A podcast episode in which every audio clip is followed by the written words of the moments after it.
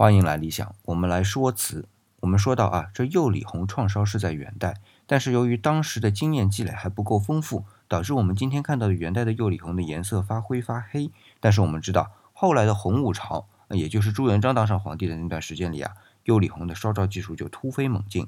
但是掐指算算啊，元代总共就九十七年，釉里红呢是元晚期才烧制的品种，到朱元璋建立的明朝啊。中间还有有各种反元势力的一通干仗，其实真正能积累下经验的时间啊，不会太长，也就二三十年时间吧。但就这二三十年时间啊，这釉里红的烧造技术就改进了不少。我们今天在各大博物馆里面看到的釉里红，这元代的和明代的差距还是很大的。这主要的原因呢，还是在于需求上。我们知道元代的统治者是蒙古人，而蒙古人上白。那么青花的蓝色呢，又主要源于伊斯兰教，蒙古人对于伊斯兰教的接受度也是非常高的啊。反过来，对于红色的积极性呢，就少了许多。